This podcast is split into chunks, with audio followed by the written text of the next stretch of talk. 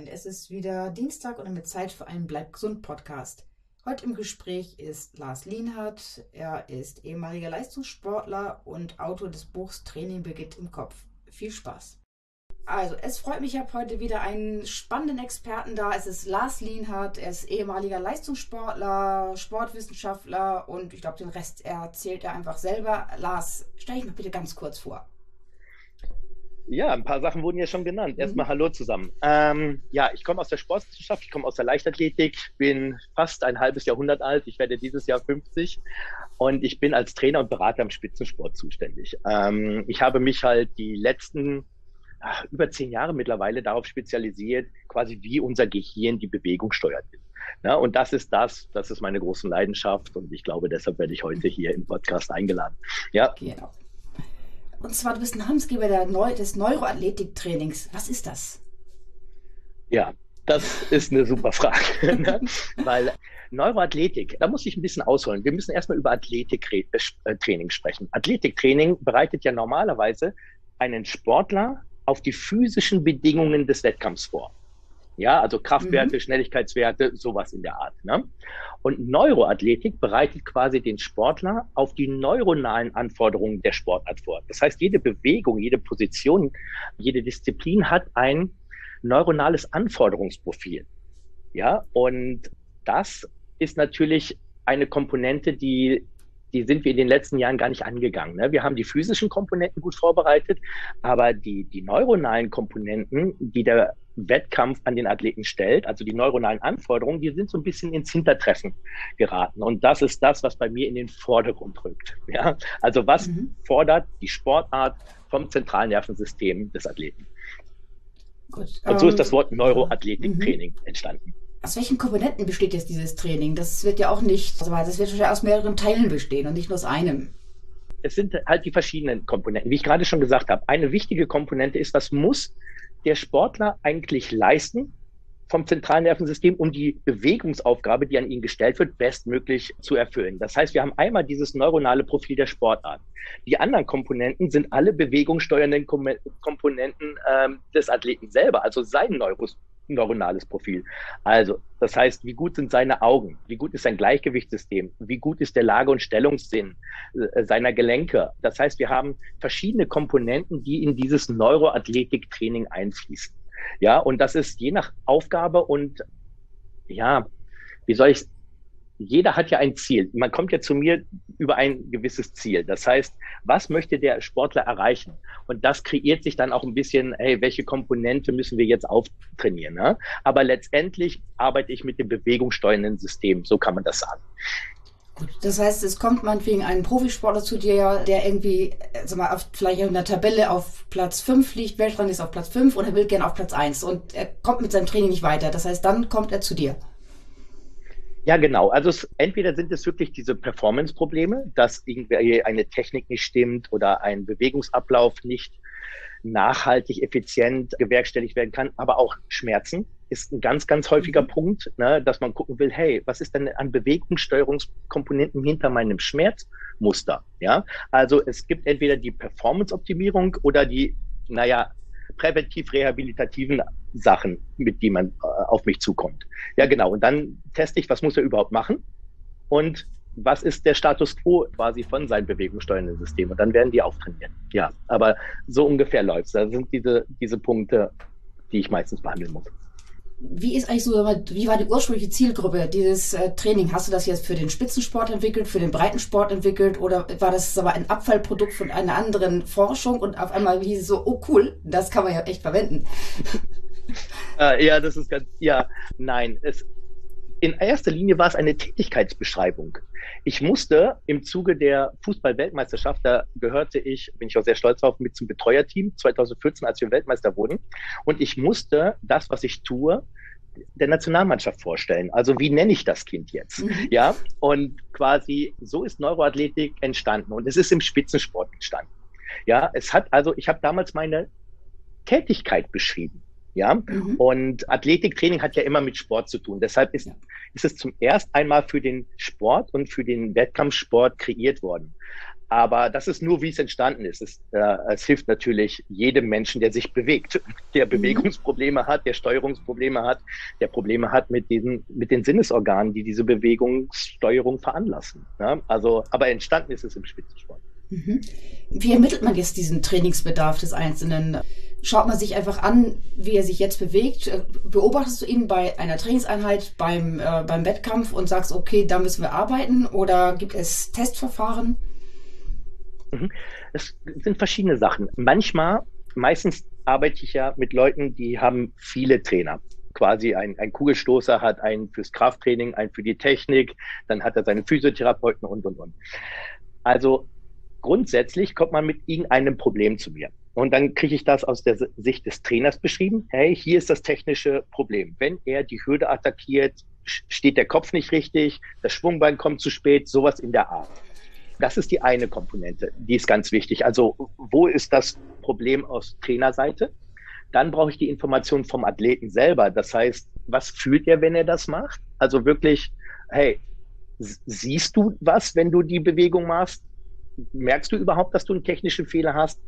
Und letztendlich gucke ich dann, welche Systeme stehen denn dahinter? Also was müssen die Augen äh, bewerkstelligen? Was muss das Gleichgewicht bewerkstelligen? Was muss endlich das propriozeptive System? Das ist unser Bewegungssystem. Also quasi, was müssen die Gelenke können, um diese äh, Disziplin oder dieses Problem adäquat zu lösen? Das heißt, ich kriege von überall Informationen vom Athleten, vom Trainer, und ja, ich gucke natürlich, ähm, die zeigen mir Videos oder wir gehen direkt an diese, an diese Sache ran. Und ähm, ich gucke mir noch mit meiner Perspektive die Bewegung an. Ne? Und so hangeln wir uns zusammen durch das Thema durch, bis wir etwas gefunden haben, so, ah, okay, jetzt lässt sein Gehirn die Bewegung besser zu und das technische Problem minimiert sich. Ist es ein Gruppentraining oder ist es ein Individualtraining? Also du hast ja gesagt, du hast die deutsche Fußballnationalmannschaft trainiert. Mhm das ist, sind ja, keine Ahnung, so 20 Mann wahrscheinlich, die so mitfahren. Trainierst du die alle gleichzeitig oder kriegt jeder seinen eigenen äh, Timeslot, wo, man sich, wo du dich individuell drauf ähm, konzentrierst, den also, einzelnen Spieler zu trainieren? Mhm. Die, die Frage muss ich auch so ein bisschen aufsplitten. Grundsätzlich ist das Gehirn in seiner Struktur geordnet. Ne, wir, mhm. also das hat Komponenten, die kommunizieren miteinander. Das ist eine sehr, sehr, sehr gute Ordnung drin. Aber wie die Ordnung aussieht, ist hoch individuell. Ja, jetzt haben wir also zwei Probleme. Ja, also das eigentliche Training ist ein 1 zu 1 Training, um bestmöglich zu sein.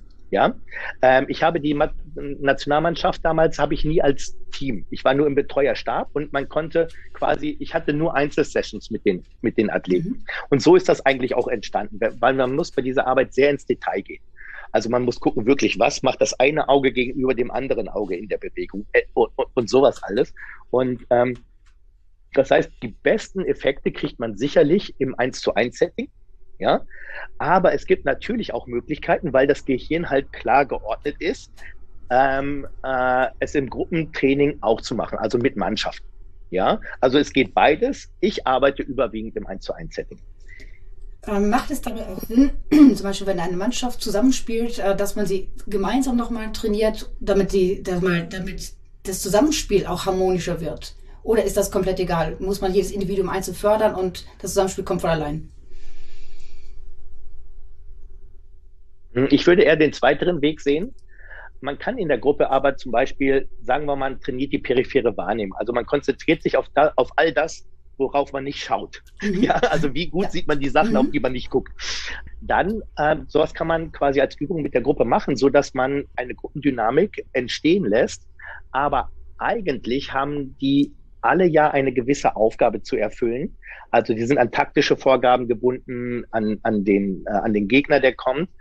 Und insofern ergibt es sich meistens erst, wenn der, wenn jedes Individuum seine Bewegungssteuerung verbessert, kann er seine individuelle Position in der Gruppe auch besser einnehmen und dann wird es harmonischer. Ja? Mhm. Aber nichtsdestotrotz kann man in der Gruppe gemeinsam kortikale Areale hochpushen und aktivieren, bevor man jetzt in Training geht, ins Training geht, sodass die allgemeine Bereitschaft des Gehirns, Bewegungen ähm, zu optimieren, also nicht die Bereitschaft, Bewegungen zu optimieren, sondern ähm, Stress aus Bewegungen rauszunehmen, größer ist und insofern läuft die Gruppe auch besser. Ne?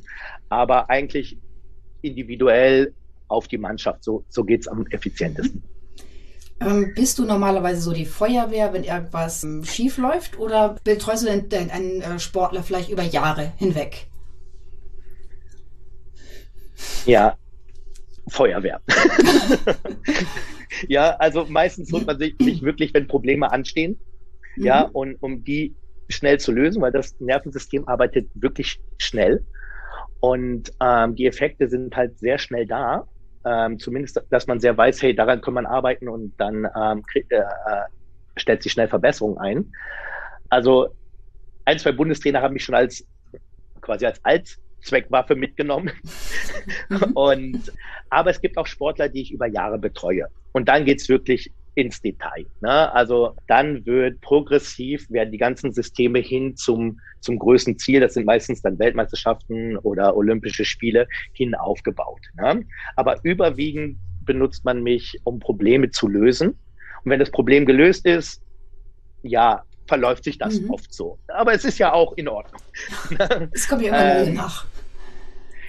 Ja, nichtsdestotrotz, sondern es ist halt auch manchmal komisch, Sachen mit, der, mit den Augen zu machen, mit der Zunge zu machen. Man hat ja so eine, so eine Art mh, hm, Arbeitsmoral, also wie Training mhm. auszusehen hat. Und das ist sehr emotional und physisch bezogen.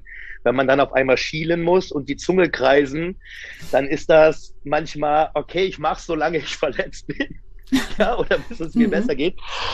Entschuldigung. Ähm, und dann, hey, ich funktioniere ja wieder und dann geht man wieder auf diese mehr klassischen Elemente des Trainings zurück. Aber optimalerweise und die größten Erfolge hatten wir mit all den Sportlern, die kontinuierlich das in ihr tägliches Training gemacht haben. Ne? Aber ehrlich mhm. gesagt, meistens Feuerwehr. ähm, aber dieses äh, Athletik, nee, Neuroathletik-Training, das hat ja was mit dem Gehirn zu tun, haben wir jetzt ja schon ein paar Mal gehört ich dachte immer, Training funktioniert über immer wieder Wiederholung, bis man es einfach so mal aus dem Rückenmark macht, ohne nachzudenken. Ist das, mhm, das ist wie richtig. passt das jetzt? Mhm. Das ist richtig. Mhm. Nur interessant ist, wie sieht äh, die Bewegung aus und was steht dahinter? Wie entsteht Bewegung? Ja, also natürlich geht es darum, Bewegung einzuschaffen, technische Muster zu erarbeiten, Sachen motorisch zu lernen, dann abzuspeichern, dass sie automatisch verfügbar sind. Ne? Das ist ja das, was, sie, äh, mhm. was du meintest. Nur was speichere ich ab? Wie gut sieht die Bewegung aus? Wie gut ist sie gesteuert? Und das macht das Gehirn. Ja, mhm. das, der, der Muskel führt nur aus. Ja, das heißt, wenn wir irgendein Problem haben, ich hole mal ein bisschen einfach aus, wie das Gehirn mhm. funktioniert. Das Gehirn macht letztendlich drei Sachen. Es nimmt Informationen über die Umwelt auf, aus dem Körperinneren und aus unserer Bewegung. Mhm. Ja, diese Informationen kommen ins Gehirn, dort werden sie integriert ausgewertet. Und jetzt ist das Entscheidende. Aufgrund dieser Integration und Auswertung trifft das Gehirn eine Entscheidung, wie die nächste Bewegung auszusehen hat.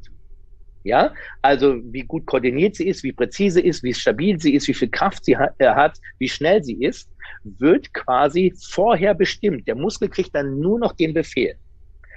Also optimieren wir also die Sinnesorgane ja, die uns Informationen aus der Umwelt geben, aus dem Körperinneren und aus der Bewegung geben. Und aktivieren wir die Hirnareale, die diese Informationen integrieren, haben wir einen besseren Output, also eine bessere Bewegung. Und die wird dann trainiert. Ganz klassisch, mhm. wie du gerade sagtest. Mhm. Hey, dann ne, kommen die Wiederholungen rein und werden abgespeichert. Das heißt, ganz oft werden einfach schlechte Bewegungen abgespeichert durchs Training. Ja, mhm. und klar werde ich besser in aber der Körper muss sehr stark kompensieren und es ist nicht optimal. Ja, und äh, quasi ich arbeite, bevor die Bewegung stattfindet. Okay. Ja, mhm. und dann soll die Bewegung stattfinden und ganz klassisch, ja, das ersetzt kein Training, um mhm. Gottes Willen. Ne? Nur es ist die Grundlage des Trainings. Also, ja, wie so schnell sieht man Effekte? Ist das, dauert das ist über Wochen, Tage, Stunden? Nee, Effekte sofort, mhm. aber dann sind sie noch lange nicht nachhaltig. Okay. Also quasi man sieht sehr schnell, wenn wir ein Hirnareal aktivieren, dass die Funktion dieses Hirnareals besser wird. Sagen wir mal, ich adressiere das Kleinhirn. Das Kleinhirn ist ein Gehirn, was stark vereinfacht jetzt Bewegungskorrektur macht. Das ist unser Koordinationsgehirn. Ja, das hat natürlich noch viel, viel, viel mehr Aufgaben. Aber wenn ich das aktiviere, kann ich mich besser koordinieren. Ja, nur das hört halt auch wieder auf. Aber dadurch, dass ich dann ein, einen Vortest mache, und einen Nachtest sehe ich, hey, führt das in die richtige Richtung? Und sobald ich mhm. durch diese Assessments, über diese Überprüfungstests sehe, es führt in die richtige Richtung, dann muss ich dieses Gehirn auftrainieren. Ja, und dann wird es nachhaltig. Aber die Effekte sind ziemlich, ziemlich schnell. Mhm. Ja.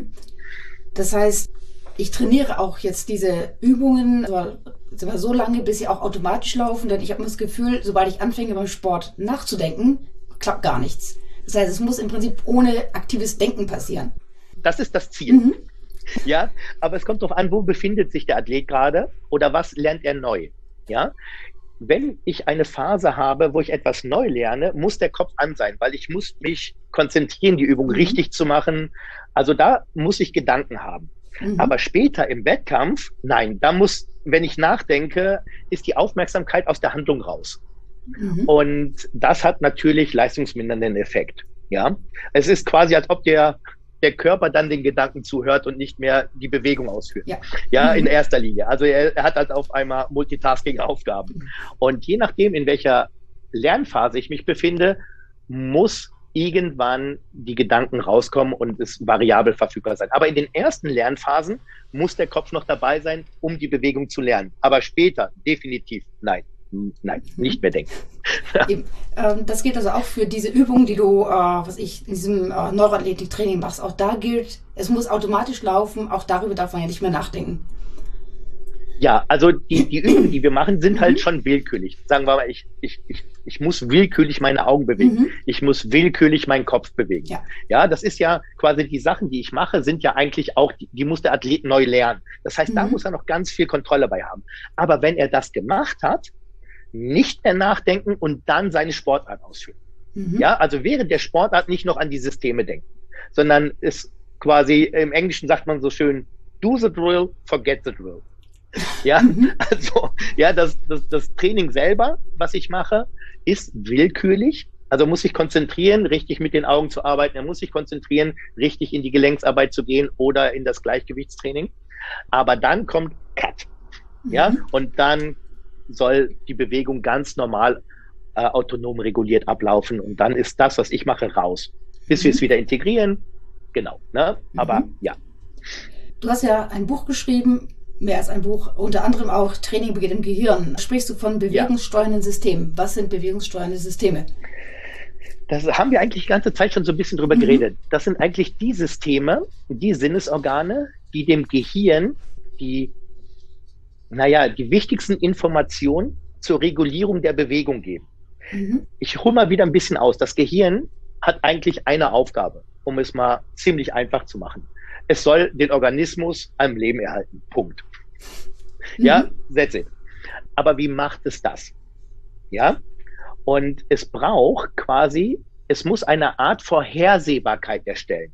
Es muss quasi antizipieren, was als nächstes die bestmögliche Handlung ist, damit ich mich sicher äh, äh, ähm, in der Welt bewegen kann.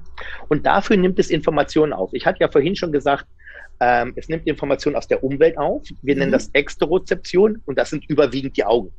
Also mhm. mit Abstand, mit Abstand die allermeisten Informationen, die unser Gehirn sensorisch bekommt, also über Sinnesorgane, äh, kommt von den Augen. Bis zu 70 Prozent aller Informationen, die eingehen, sind mhm. über die Augen. Das heißt, eins der wichtigsten bewegungssteuernden Systeme ist das visuelle System, die Augen. Ja? Mhm. Dann braucht es Informationen, wo bin ich? ja, also mhm. ja, das hört sich äh, äh, lustig an, weil unser Verstand weiß das, unser Bewusstsein weiß das. Aber wir haben ein unbewusstes Gehirn, das braucht die Information. Wo ist oben? und wo stehe ich im Raum und wohin mhm. läuft die Bewegung. Und das macht das Gleichgewichtssystem in erster Linie. Ja, das heißt, das Gleichgewichtssystem ist eins der wichtigsten bewegungssteuernden Systeme. Also wir haben das visuelle System, das sogenannte vestibuläre, unser Gleichgewichtssystem. Und dann haben wir noch, das Gehirn braucht, wo, wo, wo verdammt befinden sich auch die Körperteile im Raum. Ja, ja, mhm. also, ja. Und das ist das sogenannte propriozeptive System. Ja, und das ist eigentlich unser Bewegungssystem. Das sind alle Rezeptoren, die eine Lageveränderung im Gewebe messen. Ja, und mhm. Bewegung findet überwiegend in den Gelenken statt. Und da haben wir die größte Dichte dieser Rezeptoren. Das heißt, die wichtigsten bewegungssteuernden Systeme sind das visuelle System, das vestibuläre, also das Gleichgewichtssystem und das propriozeptive System. Das heißt, um den Organismus am Leben zu erhalten, sind diese Informationen wirklich, wirklich sehr, sehr, sehr, sehr, sehr wichtig. Und dann für die Bewegungssteuerung, deshalb sagen wir, das sind die Hauptkomponenten, das sind die Komponenten der Bewegungssteuerung. Ne? Mhm. Ja. Das hast du ja schon gesagt, es gibt dieses System, diese Selbstwahrnehmung. Wo ist der Körper im Feld, im, im Raum? Mhm. Weiß ich, das geht einfach, ich stehe auf meinen Füßen und wahrscheinlich laufe ich nach vorne und nicht nach hinten. Aber warum ist es so wichtig, das zu trainieren? Ach so, ja. Wenn es funktioniert, ist es nicht so wichtig. Aber mhm. man muss bedenken, es sind verschiedene Rezeptoren, haben verschiedene Aufgaben. Manche reagieren nur auf Druck. Manche reagieren auf Geschwindigkeit. Manche, wenn sich die Lage des Muskels ändert. Also wir haben sehr, sehr spezifische Rezeptoren der Bewegung. Und man muss sich vorstellen, das Gehirn hat eine, ein inneres Abbild, ein dreidimensionales Abbild der eigenen Bewegung. Es kriegt also zu jeder Millisekunde Informationen aus dem Fuß, aus dem Sprunggelenk, aus den Muskeln, aus den verschiedenen Gewebsschichten, aus dem Kniegelenk und, und, und. Wenn die Informationen nicht sehr gut sind, ist die Abbildung, die interne Abbildung, die Repräsentation der eigenen Bewegung nicht gut. Und dann ist Bewegung an sich nicht sehr erwünscht fürs Gehirn, weil das hat ja die Aufgabe, das dürfen wir nie vergessen, den Organismus am Leben zu erhalten. Mhm.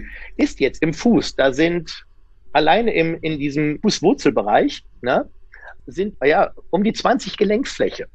Flächen. Mhm. Wie gut können die sich bewegen? Das Gehirn scannt die. Wenn es keine Information aus diesen Bereichen bekommt oder schlechte Informationen, dann weiß das Gehirn, so komisch sich das anhört, nicht haargenau, was da unten passiert. Ja? Mhm. Und wenn wir das nicht auftrainieren, also sobald wir das auftrainieren, bekommt das Gehirn wieder klarere Informationen, was am Fuß passiert. Das heißt, dann ist es auch bereit, den Fuß härter in den Bogen zu drücken. Das heißt was? Ich beschleunige besser. Ich kann mehr mhm. Geschwindigkeit erreichen. Ich kann besser abbremsen. Ich kann einen besseren Richtungswechsel machen. Ich habe eine viel bessere Gangsicherheit. Ja, wir müssen ja jetzt auch mal vom Sportkontext wegkommen, sondern mhm. auf den älteren Menschen und Sturzprophylaxe und, und, und. Das ist halt so ganz, ganz, ganz wichtig, dass das Gehirn bestmögliche Informationen kriegt, was passiert gerade in meinem Körper und in, wo ist quasi jedes Gelenk. Und das hat nichts mit dem Bewusstsein zu tun, überhaupt mhm. nicht. Natürlich weiß ich, wo mein Fuß ist und ich weiß, mhm. wohin ich gehe. Das heißt noch nicht, dass das Gehirn aus diesen Prozessen gute Informationen bekommt. Bekommt es schlechte Informationen, wird es die Bewegungsaufgabe mit diesen schlechten Informationen lösen müssen. Und das ist meistens, nein, das ist immer nicht leistungsfördernd. Ähm, das heißt, äh, ich kann das im Prinzip auch in jedem Alter lernen, weil du gerade sagst, äh, Sturzprophylaxe, ältere Menschen. Das heißt, ich kann auch noch mit 75 anfangen, wenn so die Stürze beginnen könnten ich, ich sollte vorher anfangen. Ja. Ähm, mhm. Aber ja, es ist mhm. wirklich, wir wissen zum einen, was die neuronale Vermaschung im Gehirn betrifft, also die Neuroplastizität. Ja, ich habe Altensport studiert. Ja, das heißt, mhm. ich habe, und das Witzige, äh, nee, das Interessante am Altensport ist, der beschäftigt sich sehr damit, wie Sport aufs Gehirn wirkt. Nämlich in mhm. Form von Demenz und, und, und, und, mhm. und. Ne? Das heißt, wir hatten damals schon immer diesen Fokus, hey, wie ist diese Verbindung? Mhm. Ja. Und ähm, ja, ich kann in jedem Alter, das wissen wir, kann ich das Gehirn umstrukturieren, neuronal, mhm. ja, und Bewegung optimieren. Absolut. Ja. Es ist aber das Ziel, möglichst so zu leben, dass die Sinnesorgane über die ganze Lebensspanne hinweg gut bleiben, sodass das Gehirn nicht denkt, oh, in deiner Bewegung und deiner Bewegung oder die Bewegung an sich ist nicht vorhersehbar. Ja, mhm. weil dann möchte man sich auch nicht wirklich bewegen. Dann möchte man keinen wirklichen Sport machen. Ne? Und dann fängt man an zu sagen, ach, ist alles nicht so wichtig, mir geht's doch mhm. auch so gut und, und, und, mhm. und, und. Ne? Und dann macht man sehr schnell quasi aus einer Not eine Tugend. ne? Aber wir sind schon für Bewegung gemacht und die wichtigste Aufgabe, die das Gehirn hat, ist es, komplexe Bewegung zu erstellen und auszuführen. Mhm was kann ich tun, damit äh, ich gar nicht erst in die Probleme komme? Das heißt, was kann ich meinem Körper Gutes tun, damit es lange gut funktioniert, auch diese Kommunikation zwischen Gehirn und Körper? Wie kann ich es unterstützen? Wenn wir wissen, ja, wenn wir also wissen, das Bewegungsprogramm, ja, also die Interaktion in die Welt läuft über Sinnesinformation. Ja, Sinnesinformation Umwelt mhm. und aus, aus unserer Bewegung und dem Körperinneren, dann muss ich diese Sinnesorgane, die diese Information aufnehmen, schulen. Ja, mhm. also ich muss mit, mit den Augen trainieren, mit dem Gleichgewicht trainieren, mit Gelenksbewegungen trainieren und das ist halt ganz wichtig. Und natürlich muss ich dann halt auch den Körper trainieren. Ich muss die Muskeln trainieren, das Herz-Kreislauf-System. Aber in allererster Linie sind die sensorischen Organe in den Vordergrund zu stellen. Und das ist eine ganz, ganz wichtige Sache, die wir aus der Wissenschaft wissen und die noch ja, ziemlich stiefmütterlich im gesamten Gesundheitssystem stattfinden. Das heißt, ich könnte, oder man könnte so grundsätzlich, wenn man das implementieren würde, dass einfach jeder sich drum kümmert, viele Probleme im Alter ein bisschen ja, reduzieren und vielleicht ganz auf Null bringen? Soll Stürze im Alter, vielleicht auch Demenz also, vielleicht ja. reduzieren oder verlangsamen oder vielleicht, dass erst später aufkommt? Äh, ja, also äh, es mhm. hat auf jeden Fall Einfluss. Also mhm. das ist ganz, ganz gewiss. Ne? Wir, wir kennen die verschiedenen Marker. Was sind die Komponenten einer Sturzprophylaxe? Also warum stürze ich? Na, da ist natürlich das Gleichgewichtssystem drin. Na, da ist das propriozeptive System drin. Das periphere Sichtfeld. Ich sehe irgendwann den Boden nicht mehr. Ja, mhm. und dann weiß ich nicht, wo meine Füße visuell sind. Ich, ich trainiere meine Füße nicht, deshalb kann das Gehirn auch nicht fühlen, wo sie sind. Ja, das mhm. Gleichgewicht wird immer weniger aktiv, weil ich einfach weniger mache und auch nichts Gezieltes mache. Und so kommt es dazu, dass alle Sinnesorgane eigentlich nicht gut arbeiten, der Körper nicht stabil ist die eigene Bewegung in Bezug zur Umwelt nicht richtig eingeschätzt werden kann und dann kommt eine plötzliche Aktion und sofort kann das System nicht mehr stabilisiert werden. Ja, mhm. und wenn ich also dafür sorge, dass ich ständig Gleichgewichtstraining mache, ja, die verschiedenen Gleichgewichtstraining, dass ich mit meinem visuellen System gezielt arbeite und dass ich äh, mein Bewegungssystem optimiere, dann ist die Wahrscheinlichkeit sehr groß, dass diese degenerativen Prozesse einfach deutlich, deutlich später stattfinden und hoffentlich es gar nicht zu diesen Unfällen kommt. Mhm. In deinem Buch geht es auch um Neuromobility-Training. Was ist das genau? Das geht eigentlich um dieses, um den Lage- mhm. und Stellungssinn. Ja, mhm. Mobility, ich hatte ja gerade schon gesagt, Bewegung findet in den Gelenken statt. Mhm. Ja, und es ist also fürs Gehirn ganz wichtig, möglichst viele Informationen aus den Gelenken zu kriegen. Und ich hatte schon gesagt, manche Rezeptoren aber werden nur aktiv, wenn es eine schnelle Bewegung ist, manche reagieren auf Druck.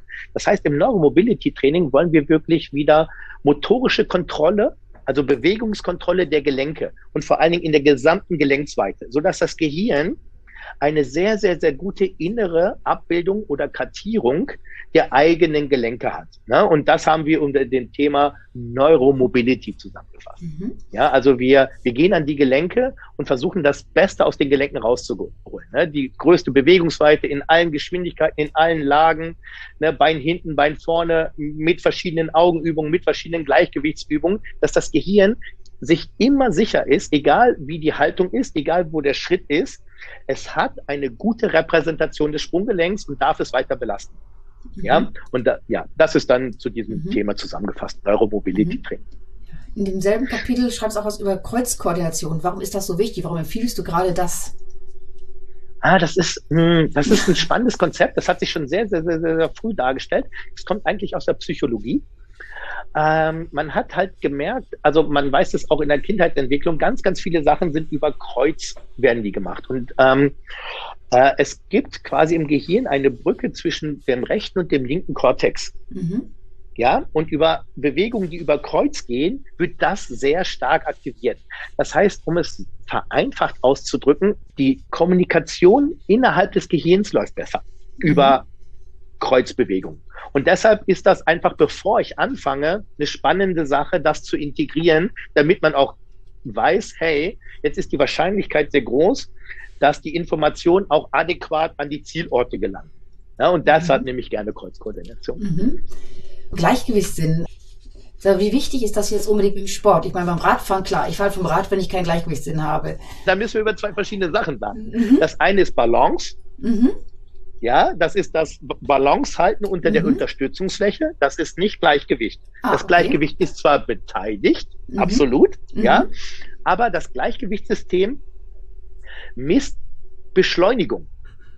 Mhm. Hoch und runter, vor, zurück, rechts und links und Rotationsbeschleunigung. Das haben, wir haben zwei Gleichgewichtsorgane, mhm. ja, die messen Beschleunigung, geben diese Information an das Gehirn weiter. Und jetzt ist das Wichtigste, das, das Spannendste. Aufgrund der Information aus dem Gleichgewichtsorgan wird unsere Haltung reguliert, ja, unser Körper stabilisiert, gegen die Schwerkraft ausgerichtet und unsere Augen stabilisiert. Das heißt, das Gleichgewicht ist eigentlich die Grundlage unserer Bewegung im Raum. Ja, mhm. nämlich jede Bewegung ist gegen die Schwerkraft ausgerichtet. Und unser Gleichgewichtssystem ist das System, was 24 Stunden am Tag, sieben Tage die Woche, alles, was in uns passiert, gegen die Schwerkraft reguliert.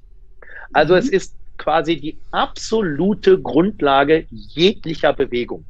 Das Gleichgewichtssystem kommuniziert mit allem bewegungssteuernden Hirnareal. Das heißt, die Informationen vom Gleichgewichtssystem kommen in das Hirnareal, was unser Körper koordiniert. Es kommen in die Hirnareale, die die muskuläre Spannung regulieren. Die Gleichgewichtssysteme sind direkt mit dem visuellen System verbunden. Und ich hatte ja vorhin schon gesagt, das visuelle System liefert mit Abstand, mit Abstand die wichtigsten Informationen um ein Bewegungsprogramm in Bezug zu einem Raum, also wir bewegen uns immer in einem Raum, mhm. ja, zu erstellen. Das heißt, das Gleichgewichtssystem ist quasi das System, was die Augen stabilisiert. Also das unterstützt direkt unser visuelles System. Wir können das Gleichgewichtssystem nicht von dem visuellen System trennen. Das kann man nur im physiologischen, mhm. medizinischen mhm. Bereich, aber in der Realität, nein. Ne, mhm. Die Augen sind an das Gleichgewichtssystem gekoppelt. Ja, und insofern hat das nicht nur was mit Balance halten zu tun, mhm. ja, sondern mit Stabilität, mit Koordination, mit Orientierung im Raum, mit äh, Erfassung von Dynamik. Also das ist wirklich das System, mit dem ich mit Abstand die größten Erfolge habe und mit dem ich immer anfange. Ja, genau. Mhm. Also genau, ich kann das gar nicht tief genug in der äh, äh, hervorheben, wie wichtig dieses System ist. Mhm. Äh, das visuelle System, das hast du gesagt, machst auch Visualtraining. Ich ging jetzt einfach davon aus, im Prinzip, ich sehe ja, wenn ich nicht gerade blind bin oder sag mal, Schießsport betreibe, dann muss ich wahrscheinlich, wenn ich blind bin, habe ich ganz andere Probleme. Wenn ich Schießsport betreibe, muss ich sehr, sehr mhm. genau sehen können, sehr gut sehen können. Bei allen anderen, ich meine, ich sehe ja, wo ich hinrenne, ich sehe ja, was rechts, links von mir ist. Wieso ist das? Ah, okay. Das ist ganz anders. Ja, wir mhm. haben ein visuelles Bild von unserer Umwelt. Mhm. Und deshalb glauben wir, wir sehen gut. Aber es geht jetzt im visuellen System, ist scharfes Sehen eine Sache von ganz, ganz, ganz, ganz vielen. Mhm. Ja? Ja? Die Augen, nur das, um nicht, das mal kurz zu erklären. Der optische Nerv, also der Nerv, der visuelle Informationen zum Gehirn transportiert. Mhm. Ja? Also der hat mehr Fasern als die gesamte Verschaltung unserer Bewegung. Ja, also die ganze Verschaltung unserer Bewegung hat weniger Fasern als ein, äh, der optische Nerv eines Auges. Nur, dass wir mhm. mal klarstellen, was für ein System neuronal das ist. Ja, und das visuelle System aktiviert 34 Hirnareale und circa 50 Prozent des Gehirns. Das heißt, an der Verarbeitung visueller Informationen sind, ist die Hälfte unseres Gehirns beteiligt. Ja, mhm. jedes System im Körper, egal ob es das Bewegungssystem ist, das Gleichgewichtssystem ist, unterstützt das visuelle System. Und hier geht es in keinster Weise nur über scharfes Sehen. Mhm im Sport. Nur ein kleines Beispiel. Wir müssen da nicht zu tief reingehen. In den seltensten Fällen guckt das eine Auge exakt wie das andere Auge auf das Objekt. Ja, das heißt, eins ist auf dem Objekt, das eins ist leicht daneben. Wie soll mein Gehirn denn jetzt berechnen, wie weit das weg ist? Wie hart der Schuss sein muss?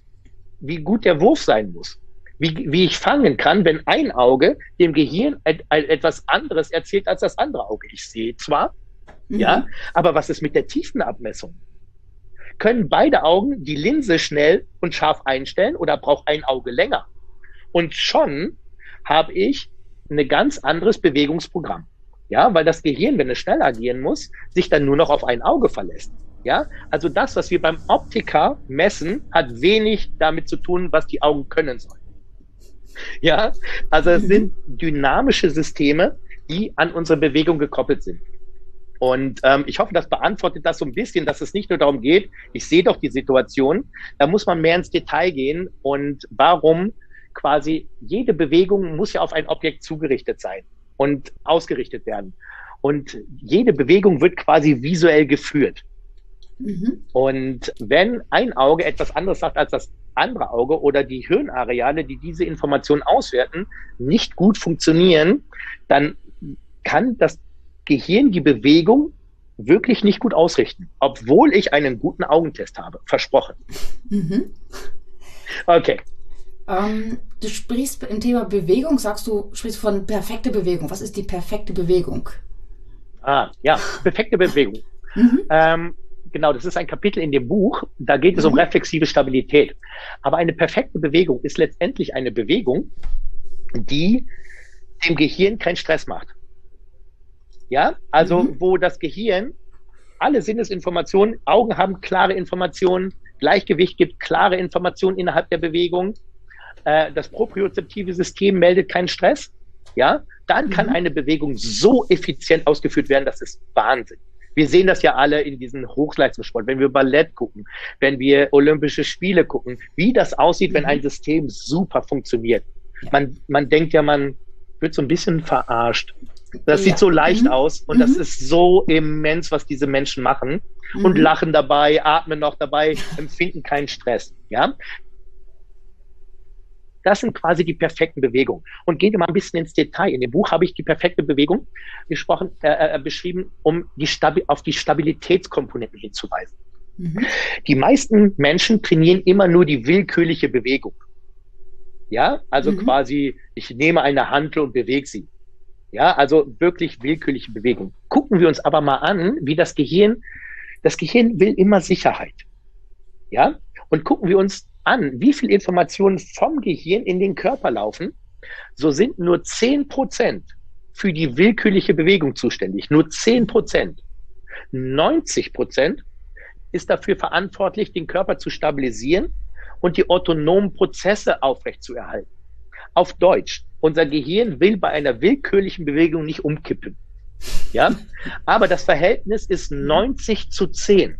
Mhm. Ja, und wir trainieren meistens immer nur mit den 10 Prozent und denken, die 90, die werden schon funktionieren. Ja, oder wir denken mhm. da gar nicht drüber nach. Ja, und die perfekte das, ja. Bewegung integriert quasi die Komponenten der reflexiven Stabilität. Das heißt, welche Systeme sind beteiligt, um den Körper zu stabilisieren? Das ist das Mittelhirn, das Kleinhirn, das, die Gleichgewichtskerne, also quasi die, die ganzen Stammhirnprozesse. Äh, und die sind tatsächlich sogar die Grundlage dafür, dass sich die, die, die Ziel- und Feinmotorik, also das, was ich eigentlich will, das Gras greifen, ja, mhm. das Glas greifen, den Ball werfen, das Schießen, nicht stolpern oder schnell laufen, ausdauernd laufen, ist an diese Bedingung gekoppelt, dass der, der Körper stabil ist. Und das hat nichts mit Muskelkraft zu tun. Mhm. Natürlich irgendwann auch, aber das ist ja ein reflexiver Prozess. Ich spanne meinen Bauch nicht dabei an, aktiv. Ja, ja sondern der mhm. muss angespannt sein. Die Haltung muss reguliert sein. Das sind quasi reflexive Prozesse. Und optimale Bewegungen oder die perfekte Bewegung ist, wenn diese Komponenten der reflexiven Stabilität sehr gut funktionieren. Und das sieht man dann sofort, weil diese Bewegung so leicht, so dynamisch, so, so effizient ist. Und darum geht es in dem Kapitel die perfekte Bewegung. Du hast ja schon ein paar Mal gesagt, es wurde zwar an sich für den Leistungssport entwickelt, aber es ist für jeden wichtig, dass es für den Amateursport, aber auch für jeden Einzelnen von uns äh, ja. ist es an sich, äh, sollte es ein Muss sein, das Neuroathletiktraining oder zumindest diese Übungen aus diesem Training. Äh, wie viel Zeit muss ich investieren? Wenn ich jetzt zum Beispiel, du hast jetzt gesagt, Gleichgewicht sind ist das mhm. erste, was du trainieren würdest. Wie viel Zeit muss ich investieren an jedem Tag oder muss ich es jeden Tag machen? Reicht einmal die Woche? Wahrscheinlich ist eher häufige Wiederholung. Wie in jedem mhm. Training auch. Das mhm. ist das letzte Wort von Neuroathletik-Training. Mhm. Ja? Mhm.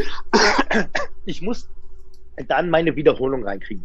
Wir nehmen einfach mal ein paar Erkenntnisse aus der Neuroforschung. Quasi um nachhaltig eine strukturelle neuronale Veränderung im Gehirn zu aktivieren oder zu bedingen, mhm. zu kreieren, braucht man zwischen 30 und 40 Stunden. Ja, das mhm. heißt, ich muss 30 bis 40 Stunden Gleichgewichtstraining machen. Ja, und wie viel man am Tag dafür opfern kann. Aber 24 Stunden am Tag werden wir gegen die Schwerkraft ausgerichtet. Dann mal zwei Minuten das machen, ha, ist ziemlich unzureichend. Ja, also wir kennen aus der Praxis zwischen 15 und 20 Minuten ist eine gute Zeit, die dann relativ schnell zu nachhaltigen Erfolgen kommt. Ja, mhm. aber ich muss es wirklich regelmäßig und oft machen. Oder ich muss zumindest, wenn ich den Sport mache, diese Systeme kurz ansteuern, damit dann im Sport die Bewegung besser funktioniert. Ne? Aber rein wissenschaftlich, wir müssen schon um die 30 Stunden ein System trainieren. Mhm. Äh, wie viel vor dem Sport muss ich es machen? Also ist dieser Effekt relativ schnell verflogen? Muss ich das direkt fünf Minuten vorher machen oder kann ich es zwei Stunden vorher machen? Wie lange hält der also Effekt an? Genau, es ist, ist unterschiedlich von System zu System und auch von Fähigkeit des Gehirns. Also verschiedene sensorische Informationen werden an verschiedenen Orten gespeichert und abgelegt und halten die verschieden lang aktiv. Die besten Resultate haben wir, wenn es unmittelbar vorher ist. Also eigentlich macht man etwas ins Aufwärmen und dann quasi als aktive Erholung, als Pause quasi zwischen den mhm. einzelnen Übungen oder aber zur unmittelbaren Vorbereitung. Und dann reichen aber 10, 20 Sekunden zu aktivieren und dann kommt mein, mein Sport und dann habe ich eine Pause, dann mache ich es nochmal. Dadurch sind die Effekte am besten und dann über den Tag verteilt. Mhm. Ja, also um die bessere Bewegung einzuschleifen, unmittelbar vorher, mhm. um die nachhaltigsten Effekte zu erzielen, über den Tag verteilt. Wir kennen das aus allen anderen Lernsystemen auch. Also egal, ob ich lesen lerne, schreiben lerne, ich muss mit einem Fokus es sehr oft machen.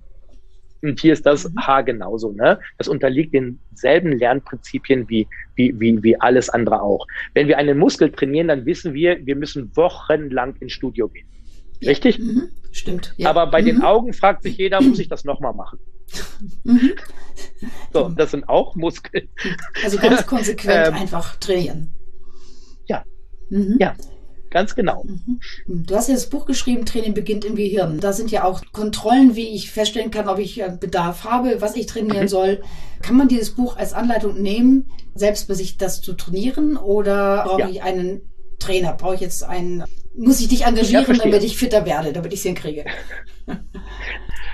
Wir wissen ganz genau, dass jedes Training mit Training, äh, mit Trainer besser ist als ohne Trainer. Das Buch wurde aber geschrieben, um selber trainieren zu können.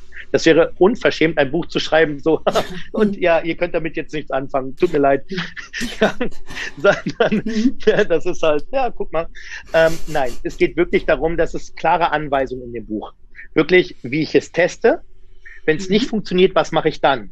wenn es gut funktioniert, wie gehe ich dann vor? Also mit Progressionen und Regressionen. Natürlich muss ich mich damit auseinandersetzen. Das ist eher ein Buch, was man studieren muss.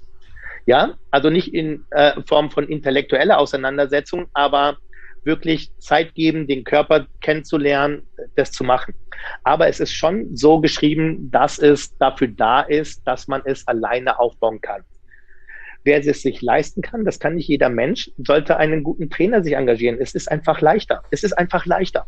Ja, und es geht schneller und es ist effizienter, aber nichtsdestotrotz, es geht. Und wir haben schon ganz viele positive Sachen von dem Buch gehört und ja, und ich bin ja auch ein wirklicher Praktiker. Also wirklich, wenn ich eins bin, dann ist das wirklich mit Leib und Seele Trainer. Und es ist aus dieser Perspektive geschrieben. Das heißt, das sind meine Anleitungen, wie ich die Systeme aufbaue und trainiere. Wie lange müsste ich einen Trainer engagieren, damit ich einen Effekt erziele? Nicht als Sportler, sondern als mhm. Bewegungsleihe. Das kommt ein bisschen auf das mhm. Problem an. Und es kommt auch wirklich, ich hatte ja gesagt, das Gehirn ist sehr individuell strukturiert. Ja, es gibt Leute, vielleicht kennst du die, die gucken eine Hantel an und werden stärker. Sofort. Äh, ja. ja. Es gibt Leute so, oh, das geht irgendwie nicht. Ja, wir sprechen von so einer gewissen Metaplastizität. Mhm. Das heißt, von der allgemeinen Bereitschaft von neuronalen, von Neuronen sich zu verbinden. Ist die hoch, geht alles sehr schnell. Mhm. Wir kennen diese Leute. Ja. Ist die nicht hoch, dauert es länger. Und insofern kann ich da wirklich nicht sagen, hey, es ist, du brauchst immer drei Stunden. oder du brauchst immer fünf Stunden. Das, das, das kommt, ne, wenn jemand etwas gut versteht und in einer Sitzung der Trainer herausgefunden hat, hey, das sind deine bewegungssteuernden Komponenten, die wir jetzt erstmal in den Mittelpunkt stellen. Bitte bau die auf. Das sind die Übungen dazu. Das sind deine Hausaufgaben. Vielleicht reicht das, um das Problem zu lösen. Ja, mhm. aber vielleicht muss jemand auch echt ein bisschen mehr Begleitung haben, wegen der Präzision. Ja, ne, es kann schnell gehen, aber es wäre unverantwortlich, mich zu sagen, zu sagen, ach, zweimal, ne, das mhm. Geld müsst ihr in die Hand nehmen und dann habt das. Nein, das kann ich nicht sagen. Mhm. Gut, also einfach ja. mal das Buch nehmen und wenn man dann glaubt, man kommt nicht richtig weiter, dann kann man immer noch mal einen Trainer fragen. Es mhm. gibt auch Ausbildungen, die man besuchen kann, zwei Tagesausbildungen, Workshops. Das ist auch immer noch eine gute Alternative, um gezielter da reinzugehen. Mhm. Aber ja, ich würde genau erstmal gucken, ob ich es alleine hinkriege. Mhm. Ja. Fange ich oder mache ich dann gleich also alle Bereiche oder trainiere ich wirklich erstmal den Gleichgewichtssinn, bevor ich das visuelle System trainiere zum Beispiel? Ich habe das Buch jetzt so aufgebaut, dass ich weiß ja nicht, wer das Buch liest. Mhm. Ja, deshalb fange ich mit dem System an, was am wenigsten Stress äh, auf das Zentralnervensystem ausübt. Mhm. Und das ist das Bewegungssystem, also dieses Neuromobility. Mhm. Das Buch ist so aufgebaut, dass die Reihenfolge so gewählt ist, wie ich mit jemandem arbeiten würde, der ein sehr schlechtes bewegungssteuerndes System hat. Mhm. Ja, dann fängt man wirklich mit den Gelenken an, geht dann zum Gleichgewicht, dann zum visuellen. Weil das visuelle System ist das letzte System. Das ist zwar das effizienteste, deshalb glaubt jeder, da muss er sofort mit dem visuellen System arbeiten, ja. mhm. aber die haben zu wenig Praxiserfahrung, muss ich dann leider sagen. Ja, weil ist das Gleichgewicht nicht in Ordnung, kann ich das visuelle System nicht trainieren, weil das ist eine direkte Verbindung. Das, gleich, das, auch das Bewegungssystem hat sehr starken Einfluss auf unser Augensystem unser visuelles System. Das heißt, im Zweifel würde ich mich an die Reihenfolge des Buches halten. Mhm. Ja, also so ist das geschrieben, mhm. wirklich, weil ich mhm. ja nicht weiß, wer es liest. Und es steht auch drin, aber mittlerweile ist es ja oft so, dass die Leute nur die, die Übungen aufschlagen und nicht mehr die Texte lesen. Ne? Ja, Wir kennen ja. das halt mhm. einfach. Ne? Und dann geht man halt eher zu den coolen Übungen. Ja, äh, ja. die man in Sitzen ne? machen kann. Im aber meine Empfehlung ist wirklich, wenn ich nicht sicher bin, erst das Bewegungssystem, das propriozeptive mhm. System, dann das Gleichgewichtssystem. Ne? Und ansonsten eine Kombination zwischen Gleichgewicht und Bewegungssystem und dann auf das visuelle System. Das wäre meine Empfehlung. Mhm. Und da steht auch immer drin, was tue ich, wenn ein System nicht funktioniert. Mhm. Ja, also was mache ich dann mit dem System? Und es gibt halt ganz viele Assessments, also Überprüfungstools, dass man weiß, okay, das mache ich das nicht. Ja. Mhm. Perfekt, Lars, das war ein wundervolles Schlusswort. Ich danke dir recht herzlich. Ich glaube, wir haben alle sehr, sehr viel darüber gelernt, dass wir viel mehr trainieren können, als einfach nur die Technik des Sportes, den wir betreiben. Mhm. Und vielleicht auch für viele, dass einfach, äh, viele ältere Leute mehr Angst davor, im Alter zu stürzen. Und vielleicht ist das ja ein guter Weg, Stürze zu vermeiden.